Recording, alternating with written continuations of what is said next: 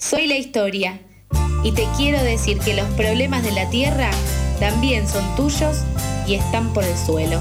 Bueno, recorremos el suelo contándote por qué el oso polar tiene sed y qué podemos hacer para alcanzarle un vasito de agua.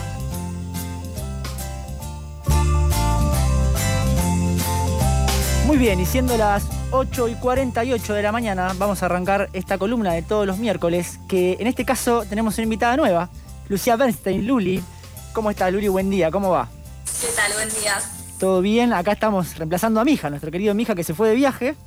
Pero claro, bueno, Mija nos... abandonó por un mes. ¿Quién pudiera irse de viaje? Pero nos dejó con buena compañía, así que bien. Ah, vale. Bueno, contanos, Lu, ¿de qué va a ser esta columna de Por el Suelo de este miércoles primero de junio? Bien, bueno, eh, ya que estábamos cambiando así de, persona que hace la columna, eh, me pareció que está bueno aprovechar una efeméride que tuvimos hace poquito y hablar un poco de lo que es la gestión menstrual desde una perspectiva ambiental. Perfecto. Muy bien. Todo tuyo entonces. Bueno, muchas gracias. Eh, justamente el 28 de mayo pasado fue el Día de la Higiene Menstrual a nivel mundial. Eh, y de hecho, desde Consciente Colectivo organizamos un plenario de gestión menstrual a la agenda parlamentaria, eh, que estuvo muy bueno. bueno, para, para los que no saben, porque mucha gente no sabe qué es la gestión menstrual, ese es el término que se utiliza para referirse a todo aquello que la persona menstruante, y digo persona menstruante porque las mujeres, las personas trans, no binarias, menstruamos. Eh, entonces, bueno, que, que las personas menstruantes necesitamos para gestionar nuestra menstruación de manera saludable e informada. Mm, esto incluye, esto incluye entre, entre otras cosas el acceso al agua limpia, instalaciones sanitarias, eh, elementos de, higiene menstrual como toallitas, tampones, etc. Y además, algo de lo que no se habla mucho que es información, básicamente. Tal cual, y además todos estos elementos que venís mencionando tienen también su parte que podemos relacionar al ambiente. Total. Bueno, y esa es mi parte preferida para relacionarla. Em, justamente em, a nivel eh, país, más de eh, la mitad de la población eh, se ve atravesada por la menstruación. De hecho, en el último censo supimos que somos más de 48 millones de argentines, entonces como podemos calcular la cantidad de personas que se ven atravesadas por esto, em, claro. justamente la otra mitad sabe entre poco y nada de eh, lo que es la gestión menstrual, porque, qué sé yo, en las escuelas Johnson y Johnson eh, nos enseñaba, cuando nos venía a enseñar que la menstruación no separaba entre mujeres, varones, eh, y era bastante relegado el tema. ¿Te acordás, Luli, esas, esas falsas ESI que tuvimos en la, primaria? Ay, ay, ay, sí, sí, sí. Hoy ya es jurásico todo eso. Yo la verdad que ni, o sea, obviamente, por suerte tuve ESI, una ESI igual, nada, terrorífica, que ya tendremos oportunidad de contarlo. Lo conté alguna vez al aire, terrorífico lo que pasó en mi ESI en la experiencia secundaria. Ay, ay, ay. Eh, pero bueno, gestión menstrual desde ya que jamás tuve ni una charla, nada. Ahí es donde nos separaban, si es que había, no me enteré o había una separación y no me enteré. Eh, pero tal cual, es un tema del que no se habla y que está bueno poder empezar a ponerlo sobre la mesa porque es, como decís vos, algo que atraviesa a más de la mitad de las argentinas. Totalmente. Bueno, justamente em, vengo a traer un poco de información, además de hablar de ambientalismo, para que todos eh, sepamos.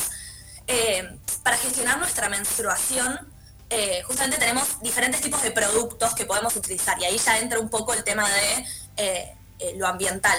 Podemos usar los productos convencionales, como son las toallitas y tampones descartables, que es lo más usual. Eh, y después también hay productos reutilizables, como copitas, toallitas de tela, esponjas marinas, que son más respetuosos con el ambiente y con nuestros cuerpos.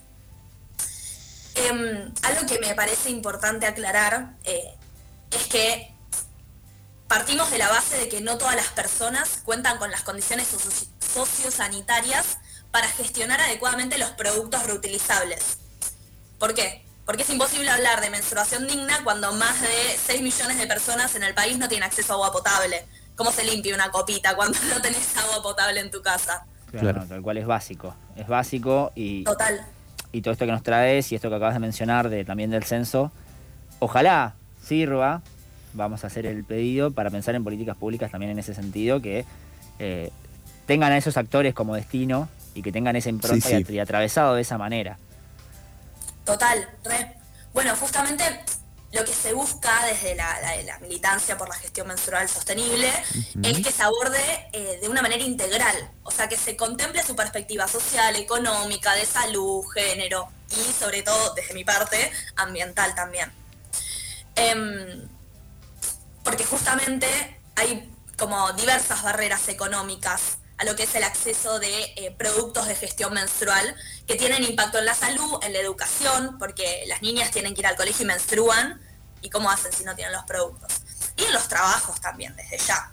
Sí, me acuerdo hace un em, tiempo que no, no quiero tirar cifras, porque me, la verdad que me voy a equivocar probablemente, pero me acuerdo hace un tiempo que había un porcentaje de cantidad de niñas que faltaban al colegio eh, justamente por no contar con los productos y es como, que acá hay una problemática que no puede ser que sigamos, tenemos años, esto fue hace dos años creo que lo vi, estamos 2020, ahora 2022, eh, hay que dar respuesta a esto porque es algo, primero que hay que hablarlo, porque es algo que pasa y que a los varones que van al colegio tienen que saber que es algo que pasa, que muchas veces no se sabe y muchas veces deriva en un montón de acciones, por ejemplo el bullying, que termina pasando desde, esa cosa desde el conocimiento y desde la maldad que pasa.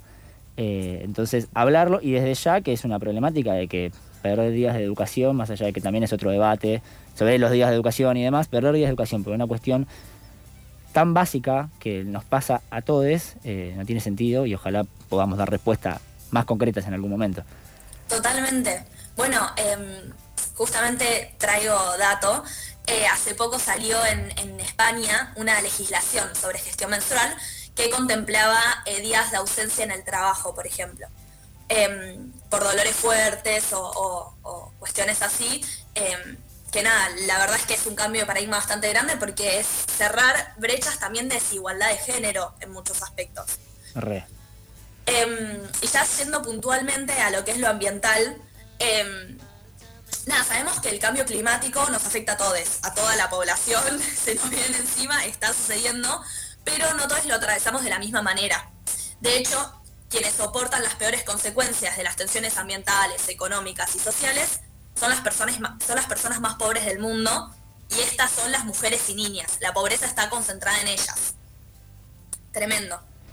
Tremendo. También eh, lo he escuchado muchas veces esta cuestión de, como sistema, de crítica al sistema, de eh, el capitalismo que avanza sobre el cuerpo de las mujeres como avanza sobre la tierra en términos de ambientalismo eh, nada, es, algo para pensar que está bueno para quienes nos están escuchando, quizás saben del tema, quizás no, pero mm. bueno, la invitación a que lo piensen, cómo es el sistema. Totalmente. Bueno, de hecho te me adelantaste, pero decido hablar también de la relación cuerpo-territorio em, y cómo los eh, feminismos ambientalistas latinoamericanos, sobre todo, están hablando muchísimo del tema, em, porque es un vínculo eh, que viene desde los pueblos originarios, como es un cambio de paradigma pensarlo así. Em, puntualmente, eh, en, lo que es la, gestión de residuos actual, cuando vieron cuando hablamos de basura, eso que usamos una vez y lo tiramos al tacho, em, los, residuos de gestión menstrual no son la excepción de, esta cultura del descarte de uso tiro que, tenemos. Em, el uso de productos de gestión menstrual descartables en Argentina genera más de 130.000 toneladas de residuos anualmente que tardan hasta 800 años en degradarse. Claro. Y esto es, cuando uno habla de números eh, en el ambientalismo, es como que eh, es un poco difícil de darse como eh, una imagen tal vez. Em, pero hay un ejemplo que usa una compañera que me gusta mucho, que es, pensemos que eh, ahí en el 1400, si Juana de Arco hubiera usado unas toallitas descartables, todavía se estuvieran degradando ahora. Claro, claro, claro. claro. Pero más claro, échale agua. Bien, bien, usado para pensarlo porque es verdad, más allá de los números es difícil quizás generar impacto en mucha gente a partir de los números porque muchos te van a contestar lamentablemente, bueno, yo no voy a estar, ¿qué querés que haga? Ya está. Eh, darlo vuelta, dar vuelta a la cuenta, eh, nada, está bueno, la verdad que no lo había escuchado eso. Bueno, justamente todo esto, em, esta basura eh, va a parar en nuestro país a uno de los 5.000 basurales a cielo abierto que tenemos, donde ahí también, como se complejiza más el tema, porque viven en familias y donde usan la basura como fuente de alimento y de trabajo, y vemos a niños y niñas jugando en las pilas de basura en las cuales se encuentran nuestros tampones, toallitas, etc. Y un dato, ya que eh, últimamente eh, lo que es el, el, trigo estuvo mucho en agenda, eh, estuvimos viendo con el HB4, algo que, de lo que es la, producción del algodón de las toallitas, eh, vemos cómo paso a paso también eh, la, cadena se va complejizando, porque en la producción de estos, además de plásticos y químicos, el 60% de estos productos están hechos de pasta plus. Que esto proviene tanto de pinos cultivados donde antes había bosques nativos, o sea, estamos hablando de deforestación y de incendios. Claro. Em, pero además, el grupo de investigación EMISA de la Universidad Nacional de La Plata, en 2015 presentó un informe donde detectaban glifosato en muestras de algodón. O sea, en los productos de toallitas y tampones que, que, lo utilizan para su producción también.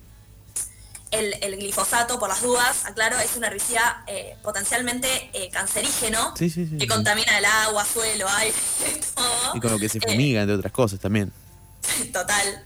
Em, nada, y nos afecta a los ecosistemas, a las poblaciones y a nosotros, las personas que nos lo ponemos en el cuerpo. Sí, pensarlo ya no solo en alimentos, que es algo que por lo por suerte últimamente habla más, sino también ahora eh, en productos de higiene personal. Como que la verdad que. Nada.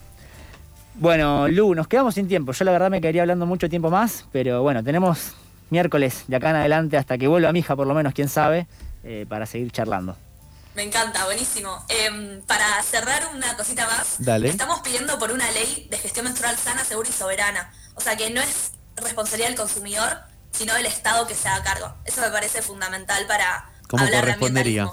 Sí, sí, Como correspondería, por supuesto que queda hecha la invitación para seguir hablando del tema, otros temas más, pero esto de la ley, estás invitada, más que invitada, a traerlo de nuevo un próximo miércoles. Buenísimo, muchas gracias. Muchas gracias, Lu. Pasaba Lu Bernstein en la columna de Por el Suelo, eh, en reemplazo de nuestro querido Mija y la tendremos por supuesto los próximos miércoles aquí en Pasadas por Alto.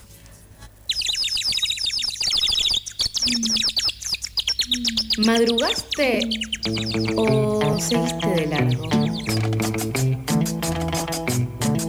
No te pases, acá no estamos para juzgar. Pasadas por alto, tu cuota diaria de empatía